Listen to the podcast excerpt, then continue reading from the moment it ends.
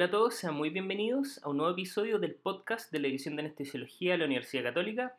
Como saben, yo soy el doctor Maximiliano Zamora y les hablaré del tema de hoy. Les estoy presentando acá este nuevo formato. Acá va a ser el capítulo 2, la segunda parte de los conceptos que habíamos hablado en el anterior sobre línea arterial. Este nuevo formato es con video. Sobre todo lo vamos a hacer cuando necesitemos más apoyo audiovisual, como es el caso de cómo instalar una línea arterial, que es lo que veremos el día de hoy. Para esto también me ayudó el doctor Juan Pablo Giringhelli y de manera especial queremos agradecer a la paciente que nos consintió para poder grabar este procedimiento en ella. Bueno, primero y quizá uno de los elementos más importantes antes de realizar cualquier tipo de procedimiento es la preparación de este previa. Bien, primero, y esto es común para todo tipo de procedimiento, tenemos que siempre revisar la indicación del procedimiento. Finalmente, ¿por qué lo estamos haciendo? Recordando que todas estas cosas tienen efectos adversos. Tenemos que revisar la historia clínica del paciente, historia del procedimiento, si es que ha tenido otras líneas arteriales, en qué zona, y ver todas las funciones previas que ha tenido. Tenemos de todas maneras que examinar todas las posibles zonas a ser intervenidas, ya sea la radial, cubital, braquial, ver si esas zonas están indemnes o tienen alguna contraindicación del sitio de punción, por ejemplo, que estén infectadas o que haya un hematoma previo. Los distintos sitios a puncionar que mostramos acá, radial, cubital, braquial, femoral, axilar, dorsal del pie, como dice en el último punto, son los más clásicos, pero hoy en el video mostraremos la instalación de la línea arterial que es la más frecuente que usualmente utilizamos, que es la línea arterial radial. La radial es la más utilizada por su fácil acceso y canulación, y esto es por ser más periférica. Generalmente, mientras más distal, es más fácil de encontrarla.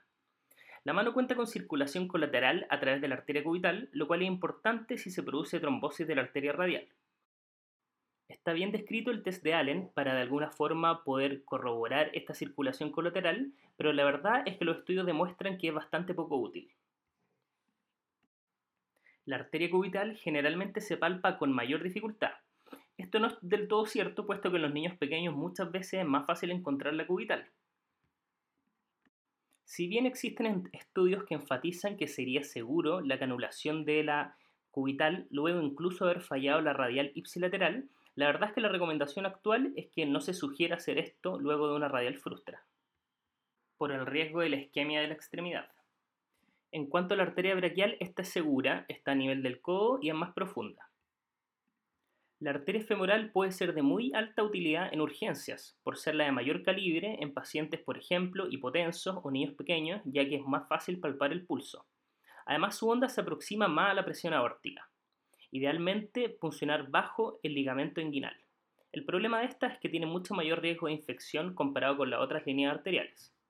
Los otros sitios son menos frecuentes de funcionar, pero la dorsal del pie en general podría utilizarse en neonato o en pediatría, donde se palpa mejor y muchas veces es la arteria de elección cuando no se tienen otras posibilidades. Bien, lo siguiente que debemos hacer es revisar los componentes del circuito y los materiales necesarios para hacer el procedimiento. Primero tenemos que mencionar que existen diversas formas de colocar una línea arterial. Existe la más clásica o con un teflón 20 largo, llamada la canulación directa, que es más popularizada en nuestro medio de la anestesia, u otra opción es la llamada canulación con guía, que en general se utiliza en pacientes que van a necesitar una línea arterial por más tiempo. Para esta última se requiere técnica estéril y se utiliza la técnica de Seldinger. Ambas técnicas se pueden hacer palpando con el pulpejo de los dedos índice y medio de la mano izquierda y funcionando con un ángulo de 30 a 45 grados con la mano derecha. Aquí un alcance que es que mientras más agudo, antes se hablaba incluso de 60 grados, es más difícil la canulación. Es por eso que recomendamos que la canulación no sea más de 30 grados. También ambas técnicas, la con el catéter 20 largo o con eh, la canulación con guía con Seldinger, se pueden hacer con ecografía, tanto fuera de plano como en plano, pero hoy no, no discutiremos esta técnica en mayor profundidad. Bueno, y lo que revisaremos el día de hoy es la técnica con un teflón 20 largo. Bueno, y para esto necesitamos nuestro catéter intraarterial, que es fino y corto, como dijimos 20 gauss o menor en caso de pediatría, alargadores finos, cortos y rígidos, por las razones que ya hablamos en el podcast anterior, tienen que ser sin burbujas. Tenemos que contar también con un sistema de lavado, que puede ser con o sin heparina, dependiendo de la institución. Necesitamos tener un transductor, Y siempre recordar previo al procedimiento revisar el monitor que tenga un canal para presión arterial invasiva. Y también revisar nuestro material para la punción, que en este caso con la técnica con teflón necesitamos el teflón, un antiséptico para la piel o en general usamos soluciones derivadas de alcohol, lidocaína al 2%, fijador, un parche adhesivo y todos los componentes del circuito que ya mencionamos. Como ya había mencionado de manera superficial, la técnica con un catéter interarterial sería con técnica estéril, limpieza con clorexidina, pero hoy no describiremos esta en estos videos. Aquí tenemos una típica bandeja de punción de nuestra institución. Vemos que tenemos primero el rollo para poder poner debajo de la mano para la posición correcta para poner el catéter intraarterial. Tenemos la lidocaína, tenemos los teflones, tenemos alcohol, tenemos el fijador y finalmente tenemos el parche que vamos a utilizar luego de realizar la punción.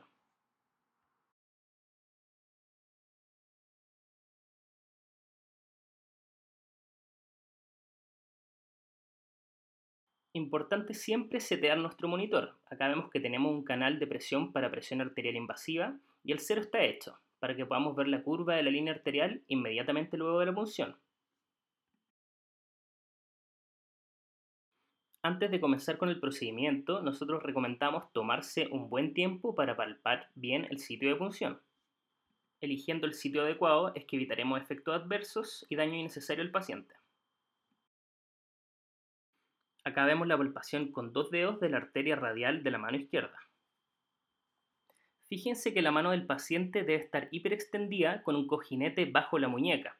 El operador, como en este caso, debe estar también en una posición cómoda y relajada, ojalá sentado.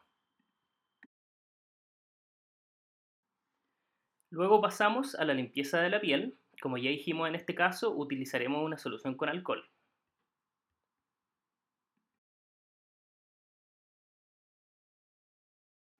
Si el paciente está despierto, como el caso de nuestra paciente, infiltraremos de forma generosa con lidocaína al 2%. Esto es bien importante, debido a que las arterias son muy muy sensibles.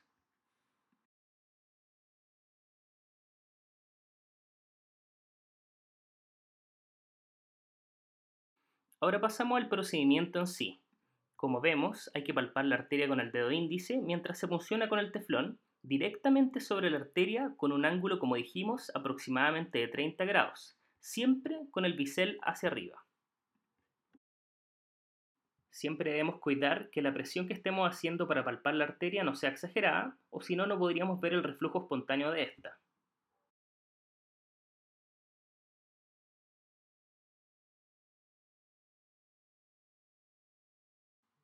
Una vez que se funciona la arteria y refluye sangre a la cámara posterior del teflón, se disminuye el ángulo de entrada del teflón, bajando la cola de este, para alinearse con la dirección de la arteria. Es en este momento, con la angulación menor, que se avanza ligeramente 2 a 3 milímetros el catéter en su totalidad para asegurarse que tanto su punta como la aguja han avanzado dentro de la arteria. Luego, manteniendo inmóvil el mandril, que es la parte metálica del teflón, se avanza solo la parte plástica hacia el interior de la arteria con mucho cuidado.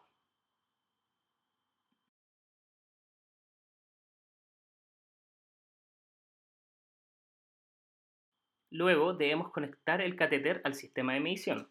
Para esto debemos realizar una presión proximal al catéter con el fin de no derramar sangre sobre el paciente.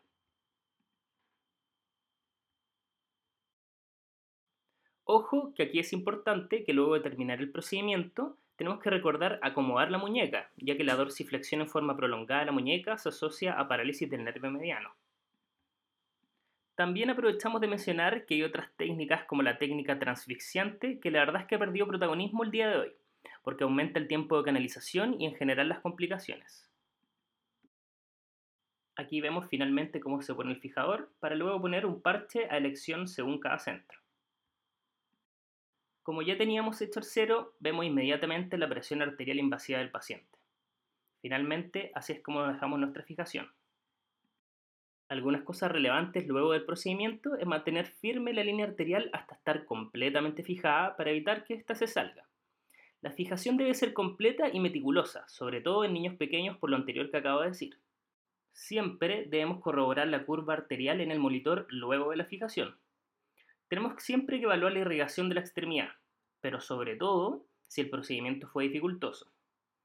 Finalmente eliminamos el material corto punzante y tenemos que hacer nuevamente el cero en el monitor y fijar todos los parámetros según corresponda al paciente. Y bueno, eso es todo por hoy. Espero que hayan disfrutado los capítulos de hoy y ojalá hayan disfrutado esta nueva modalidad de videos con capítulos. De todas maneras, tenemos planeado mucho más de estos capítulos que irán saliendo en un futuro, específicamente relacionados con muchos tipos de procedimientos o cosas que requieren más material audiovisual. Como siempre, recuerden seguirnos en nuestro Twitter de Anestesiología UC, meterse a nuestra página web y ahí pueden comentar si les gustó el capítulo, si no les gustó. Quizá ustedes ponen las líneas arteriales diferentes, son cosas que me gustaría saber. ¿Cuáles son sus principales complicaciones? ¿Cómo lo hacen ustedes en el día a día? De todas maneras, sería muy importante y entretenido formar discusión con respecto a este tema. Recuerden también descargar nuestro contenido en iTunes y poder evaluar, ojalá, el contenido para, para que así podamos llegar a la mayor cantidad de personas posible. Pueden contactarme a través de la página web. Ustedes saben que yo respondo siempre el mismo día generalmente o a través de mi mail mszamora.c.cl. Todo lo que hablamos hoy son conceptos básicos y eh, es importante que ustedes puedan profundizar mucho más con respecto a estos temas. Yo les voy a dejar en la descripción del capítulo unos links con algunos diplomados que se están haciendo en nuestra institución relacionados justamente con cursos interactivos para procedimientos de este tipo. Ahí podrían aprender mucho más y es bien importante por si es que alguno quiere ahondar en este tipo de temas. Bueno, nuevamente, como saben, yo soy el doctor Maximiliano Zamora y en nombre de todo el equipo del podcast de la edición de Anestesiología UC, muchas gracias por escucharnos y les deseo una muy muy buena semana. Chao.